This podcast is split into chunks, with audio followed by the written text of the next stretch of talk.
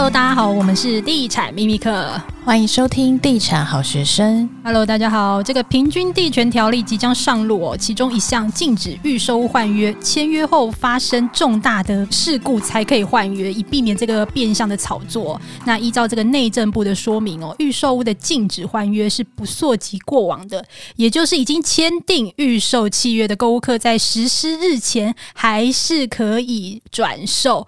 虽然目前呢、啊，这个买预售还是有换约的这个免死金牌，但最近还是有很多粉丝私讯问哦，关于这个预售屋换约要注意什么事？买跟卖预售屋换约的流程又是怎么样呢？又有哪一些隐形的成本以及要注意的事项？这一集同样邀请到我们的好朋友百亿房产教练 Renba 来为大家解密哦。Hello，各位观众，大家好，我们两位秘密客，大家好。对，他刚刚有说，就是这一集会非常的复杂，大家要听仔细。好，对，这个东西真的比较复杂一点。好，那首先对买方跟卖方来说，预售屋的换约通常那个流程是怎么样？好，预售屋的换约的话，就是双方会买卖双方会先签订一个契约。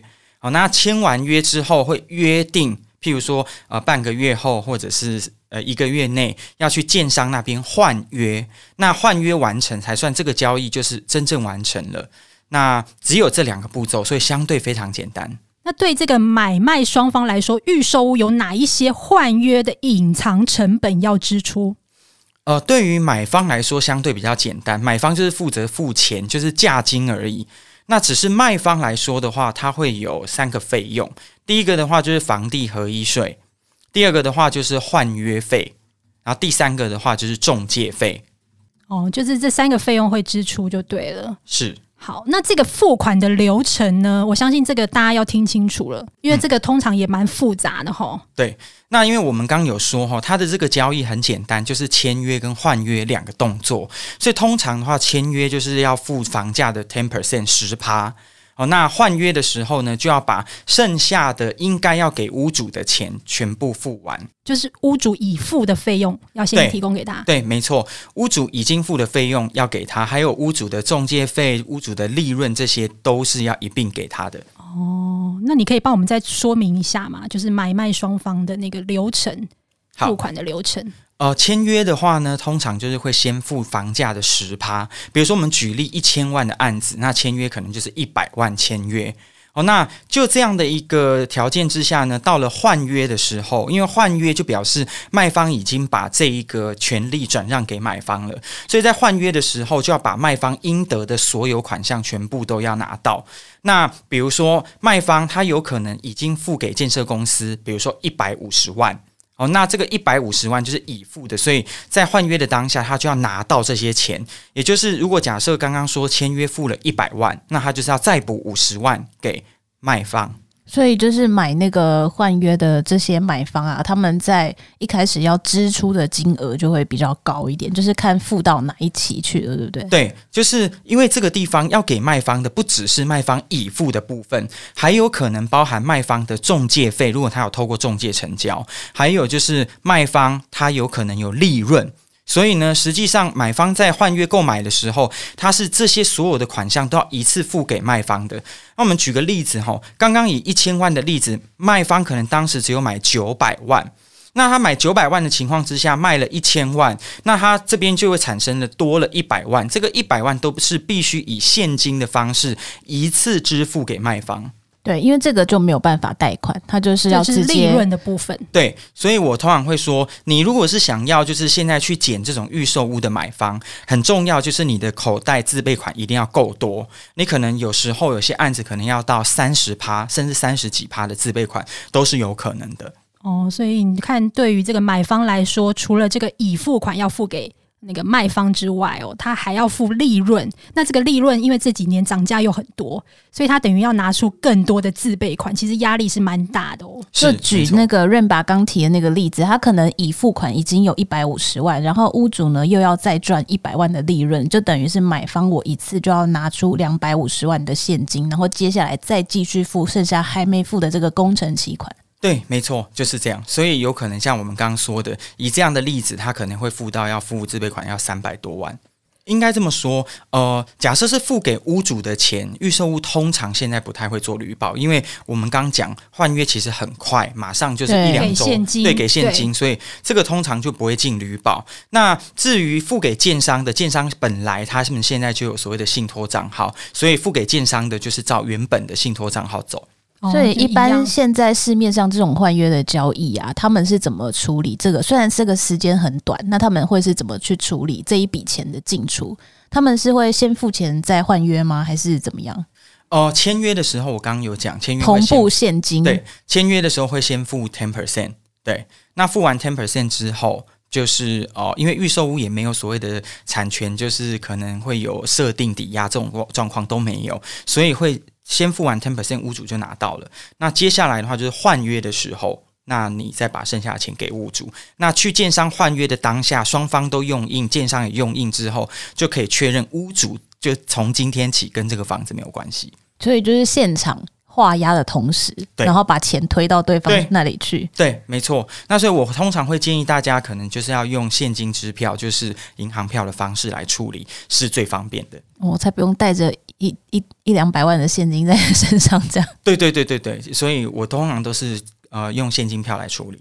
OK，那因为其实呃之前也有蛮多建案，他们是有提供那种就是呃优付的方案。那像这一种换约的案子啊，优付方案会延续给下一个接手的屋主吗？呃，基本上换约的人就是继承原买方的所有权利义务关系，所以没有道理在这个地方换约之后就要取消。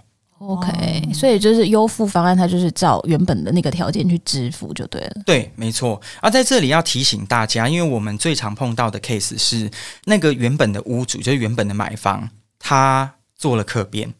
哦，对，那同样的，新的买方就必须承接原本的所有可变。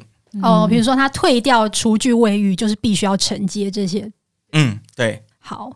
那这一点呢，我觉得也蛮重要的哦。如果是卖方要求做这个假合约，把合约价格做低来避税，也就是业界俗称这个假合约啦。那这样会有什么影响？对买方有什么风险吗？好，大家说明一下哈。假设是把合约做低的话，对卖方是要节省房地合一税。那相对的，譬如说买价是两千万，那合约只做一千八。那这个两百万的 gap，最后的房地合一税就会是买方付哦，因为买方的取得成本就会被认列为一千八，所以这就是对买方最大的影响。对，可是很多实物上啊，会遇到这种就是卖方要求就是把那个合约价做低的，他都会说，那我算你便宜一点。对对，这是一种谈价的一种谈价的手法，但是基本上这其实是违反法律规定的，所以我们基本上不太建议这样做。之前有这样实物的案例被罚钱的吗？嗯，当然有啊。哦，所以如果今天卖方要求你的话，你是可以说不要。我有听说，就是，呃，其实政府的税务单位是会打电话查你的哦，他会跟你说，诶，你当时是不是成交了哪一户，然后多少金额，然后就有买方，因为他做了私下合约，可是后来他忘记这件事情，他就直接跟他说，哦，我成交价是多少，后来这个卖方就被追税了。我有听过这案例。对，所以这就是国税局有它厉害的地方。它一方面会去跟建设公司调你原本的买家，二方面它可能会跟就是买你房子的人去做 double check，你到底是买多少钱？那对，就是卖方来说啊，虽然他有可能这样做，虽然是有可能就是暂时得到了房地合一税的交税的税额会减少，但是其实它也也会有一个风险在，就是你不知道什么时候会被就是查到。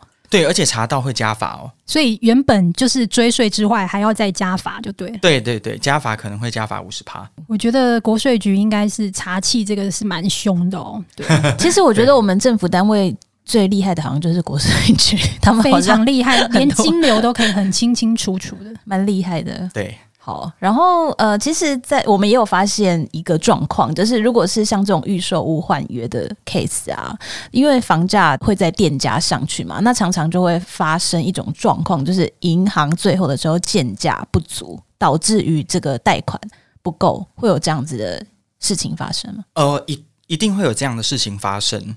那我在这边建议哈，大家所有要买预售屋转约的。最保险的贷款评估的金额就是合约上的那个金额，因为建商他会整批送，那他整批送的话，他就是用原始的买价去送。所以呢，如果你比如说你是加了一百万、两百万去买，那个部分是有可能贷不到的。那尤其是建商，他不会帮你去争取这一段，因为他所看的是全案，他是每一个人的条件都是差不多的，他是原价的八折，不是新买价的八折。哦，这个要特别留意哦。你之前有没有遇过实际的案例是贷不到的？有啊，实际上贷不到的案例蛮常会遇到的，通常都是因为中介不够专业，他们对于预售屋的交易流程不是那么清楚，以至于做出了错误的承诺。那这个时候就会产生贷不到的状况，那有可能导致这个买方跟建商之间违约。所以建议大家，呃，可能要找比较有经验的。好像本人这样，像润吧这样 私讯润吧。对，好，其实市场上呢，其实也蛮多建案现在规定，就是预售屋在交屋前禁止换约的哦。那或者是结构体完成才能换约，哎，建商是可以主张在这个买卖契约上面加注这一点的吗？哦，这个部分的话，其实是跟范本的规定是不一样的。我们直接说，是的，范本上面是没有规定这一项。那实际上呢，就是看客户，如果你有没有很坚持这一块，那我也很直白讲，有些建商很坚持哦，合约一个字都不准改哦。啊，有些建商是可以接受沟通的。我还曾经遇过，明明就是建商合约写错，他也一个字都不愿意改。所以这个每家公司不太一样哦。所以如果合约已经加注这一点，我就没有办法换约了吗？